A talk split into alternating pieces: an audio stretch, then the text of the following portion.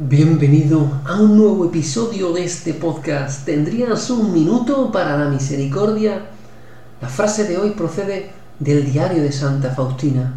En él leemos que Jesús le dice a Faustina, los más grandes pecadores llegarían a una gran santidad si confiaran en mi misericordia. No sé si sueles ver muchos anuncios en la tele o en la radio pero es común ver o escuchar anuncios de detergente ofreciendo productos milagrosos que son capaces de transformar las ropas más ennegrecidas y sucias en las prendas más blancas y relucientes.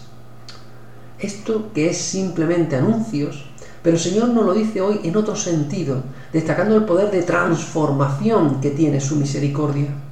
Por eso invita a todos, especialmente a los que nos sentimos más pecadores, a los que nos equivocamos más, a los que cogemos caminos distintos a los del Evangelio, para que nos acerquemos con confianza a su misericordia.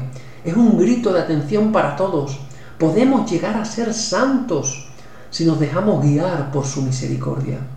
Por ello, cuando te sientas más pecador, más alejado del Señor, más abatido, es el momento en el que necesitas más confianza en su misericordia para acercarte a Él, que no pretende castigarte, sino limpiarte, sanarte, curarte de todas tus heridas. Celebra su misericordia en el sacramento del perdón y repite conmigo, Jesús, en ti confío.